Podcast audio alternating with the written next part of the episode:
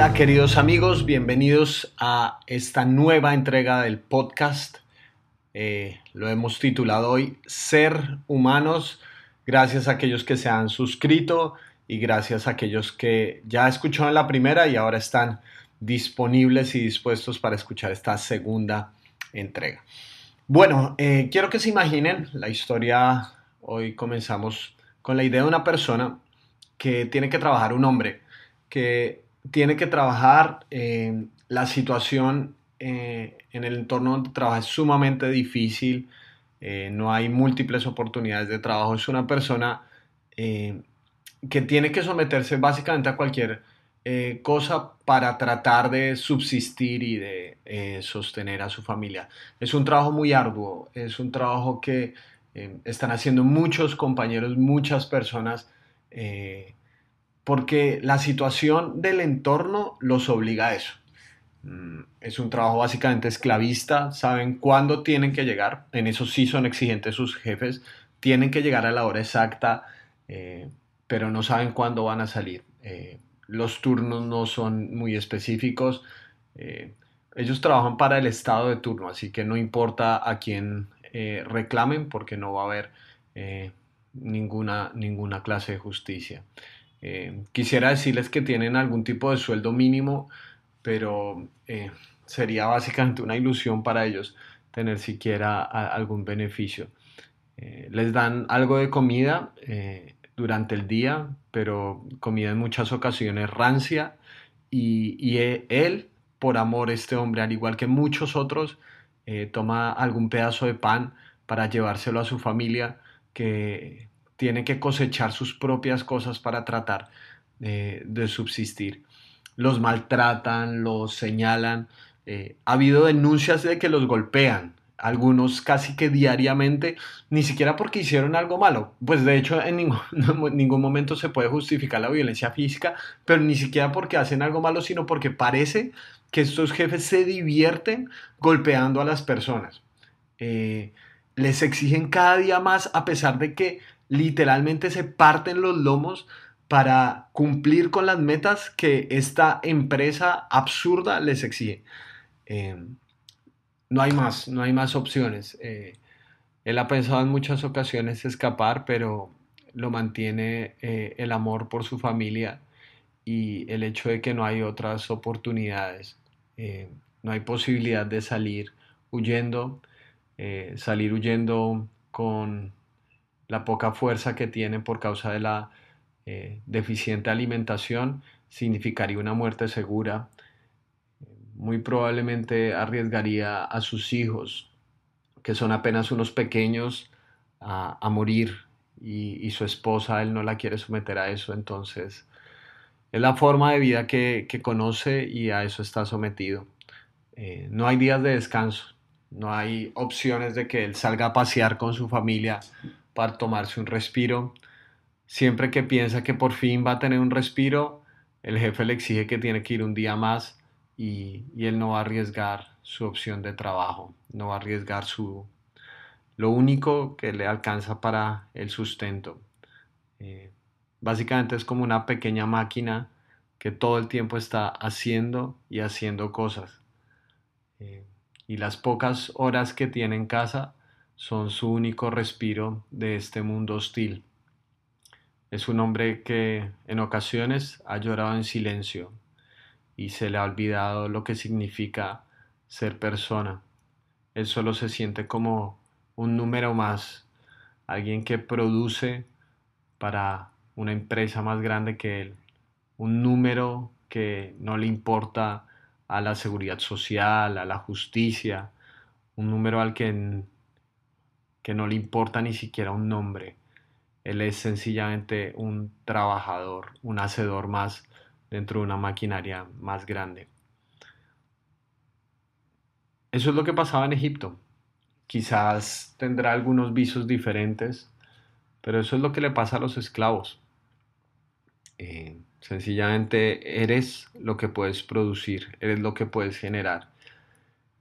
Y había muchas familias como estas cuando, cuando están en Egipto los israelitas, les ocurre esta clase de historia y se multiplica por montones. Y cuando Dios libera al pueblo de Israel, eh, el primer mandato concreto que encontramos en Levítico 19.3, después del ser santos, que ya lo exploramos la vez pasada, dice, respeten todos ustedes a su madre y a su padre y observen mis sábados o mis descansos, mis shabbats. Yo soy el Señor, su Dios. Piensa en cómo este mandamiento termina por ser algo absolutamente revolucionario en esa época. Porque tu papá ciertamente había sido sometido a ese régimen de esclavitud y probablemente tú, si ya habías cumplido cierta edad, tenías que estar sometido a ese régimen de esclavitud. Entonces, respetar es una palabra muy importante, dar honra a, otra persona es una palabra muy importante porque eso no había estado en Egipto, nunca habían respetado a otra persona. Eh, nunca habían respetado a tu papá por más de que hubiera trabajado, porque un esclavo no se le respeta, un esclavo es un hacedor. Eh, este es un concepto muy importante porque el hogar es un lugar para recargar y redimir esa dignidad que les había sido secuestrada cuando estaban allá. Eh, el círculo más íntimo de un ser humano es lo que realmente importa. No sé si te ha ocurrido y de hecho eh, en muchas ocasiones ocurre así. Eh, si eres mayor de edad y trabajas y después de un día agotador de, de trabajo, cuando regresas a casa, y encuentras un, hijo que te sonríe sin importar que, que, te ama, que, que sale gritando eh, mientras corre a la puerta cuando escucha el timbre, gritando papi, papi, es, es una de las experiencias más bonitas, como si, como si el mundo se detuviera y eso fuera lo que importara. Eh, no sé si has tenido la experiencia de, de llegar a casa, encontrar la sonrisa de tu esposa, eh, que te está esperando para, para, darte un lugar de reposo, para darte un momento de, alegría. Eh, en, última instancia, la familia es esencial, es un núcleo muy importante. Eh, cuando una persona está muriendo, si has tenido la oportunidad de enfrentarte a gente que está en los últimos momentos de su vida, tú te das cuenta que ellos quieren estar es con su familia. La familia es tan fundamental y Dios lo que le está diciendo al, al pueblo es, usen este núcleo tan importante para redimir esa dignidad que les había sido quitada cuando eran esclavos. Imagínate el valor que le puede dar un hijo a un papá que estuvo al borde de la muerte y seguramente muchas veces al borde de la desesperación en una situación como la de Egipto. Eh, ¿Qué dignidad le puede dar un hijo a su padre cuando lo trata como el héroe que es, un sobreviviente más de esta vida hostil? Los hijos tienen un poder y es el, el de redignificar a quienes son sus padres, de recordarles que ellos no son hacedores humanos, son seres humanos. Cuando respetamos y honramos eh, a otra persona, en este caso a los padres, les estamos recordando el valor de lo que es ser humanos, ser personas. Y por eso me parece que también conecta con el observar los descansos, porque un esclavo no tenía descanso, solamente era trabajo y trabajo y trabajo y todo lo que hacía. Eh, es recordar que el valor de las personas trasciende su productividad, eh, una persona no vale por lo que hace, una persona vale por lo que es. Eh, vean que Dios no le está diciendo al pueblo bajo ninguna condición, si tu padre y tu madre trabajan, no funciona así. Eh, dignifícalos por quienes son ellos. Ellos tienen un valor que trasciende la productividad. Ahora, en, en muchas ocasiones el entorno nos ha hecho pensar que nosotros valemos de acuerdo a la cantidad de ceros que tengamos eh, después de un número que no sea el cero eh, en nuestra cuenta. ¿sí? Eh, tú vales un millón de pesos, cinco millones de dólares. Tú vales de acuerdo a lo que, lo que produces. de hecho, soñamos con tener un sueldo más abultado. a veces la dignidad de las personas van de acuerdo al signo pesos o al signo dólares o al signo euros. Eh, y Dios quiere recordar que los seres humanos son valiosos y dignos de respeto más allá de lo que puedan producir, más allá del signo pesos. Tú vales porque eres persona. Y eh, los hijos están teniendo aquí eh, un poder extraordinario que es el de dignificar a sus padres, de eh, darles lo que el entorno de Egipto les quitó. Em, yo, yo creo honestamente que esa es una de las cosas más bonitas que encontramos aquí, porque se está dando eh, una concepción muy eh, poderosa de lo que significa la, la, familia. La familia de una u otra manera debería ser un lugar de descanso, de reposo, de sosiego, de honra, donde unos a otros nos alimentamos, donde unos a otros nos damos palabras de ánimo. La familia eh, es el lugar perfecto para gente imperfecta. Es el lugar perfecto para gente rota, para gente cansada, para gente quebrada.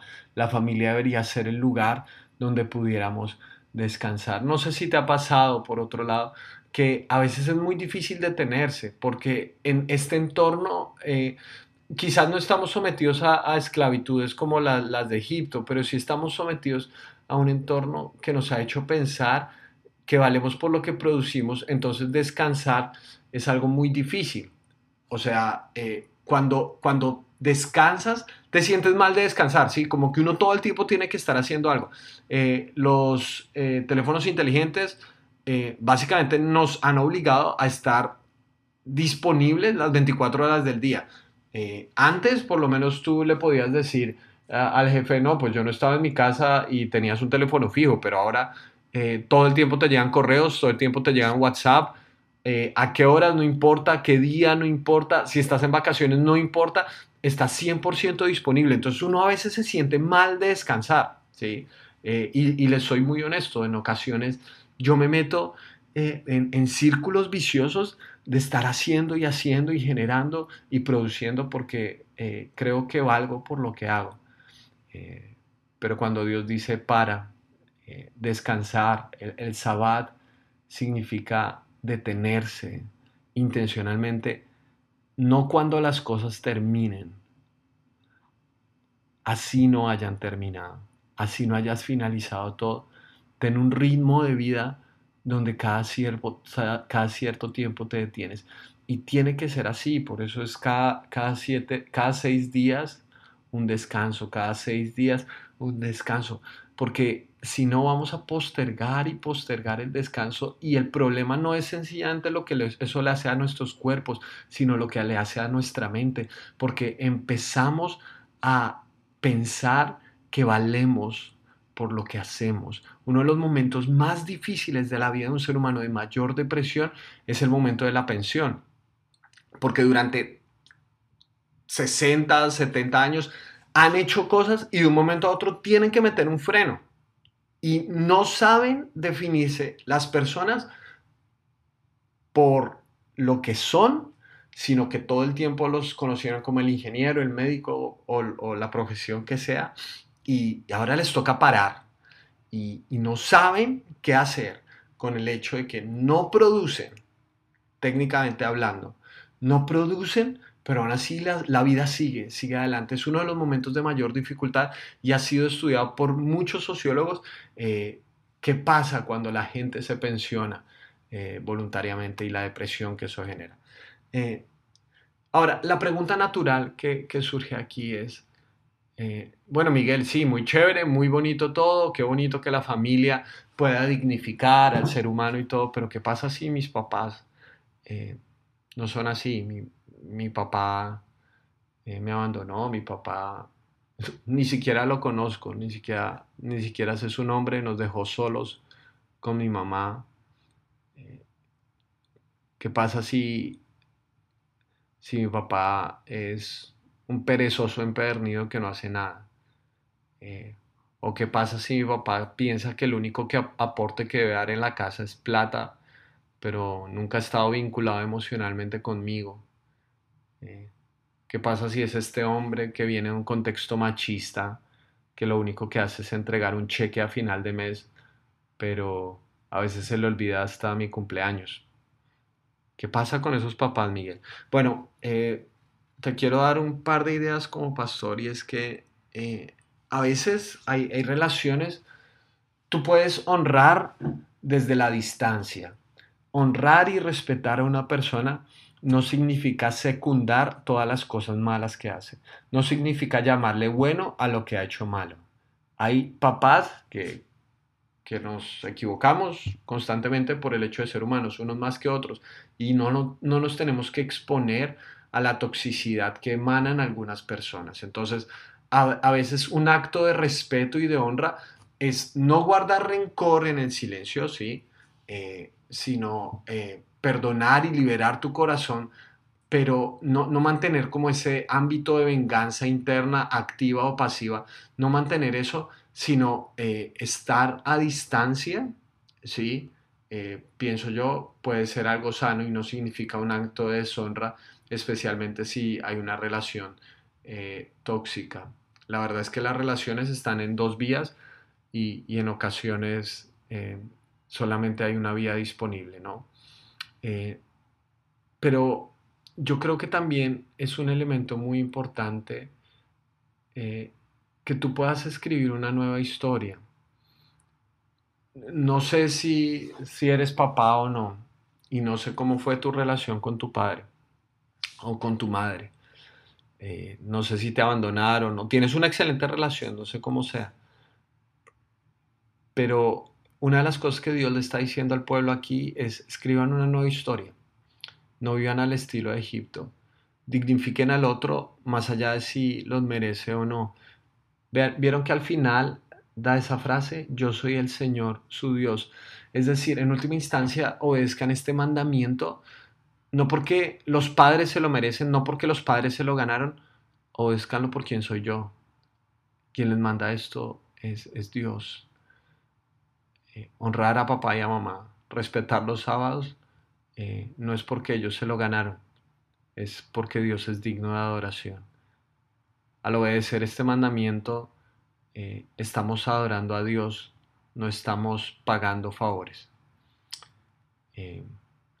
Y cuando tienes en mente quién es Dios, te das cuenta que en última instancia obedecer mandamientos termina ser por termina por ser un tremendo acto de fe, porque trasciende los merecimientos, eh, trasciende si esta persona se lo ganó o no, y se convierte en un acto muy concreto donde tú estás diciendo, Señor, yo confío en ti, y, y yo confío en ti para mi descanso, confío en ti que me vas a sostener y que cuando yo me detenga, el mundo va a seguir girando y el mundo no gira por mí.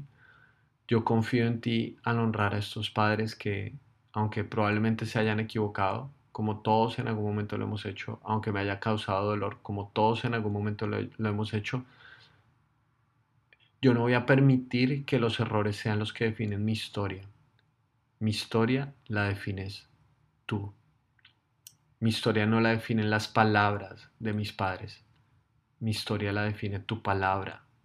Y tu palabra es la palabra que transforma todas las otras palabras. Esta es una invitación a escribir un nuevo mañana y una nueva historia. Porque eso es lo que significa ser humanos. Escribir una historia diferente donde se han escrito muchas otras malas cosas. Ánimo en el nuevo capítulo de tu vida Recuerda que no eres un hacedor humano, eres un ser humano y tú tienes un poder extraordinario de dignificar donde otros han hecho daño. Así que ánimo y una vez más muchas gracias por escucharme. Te mando un gran abrazo.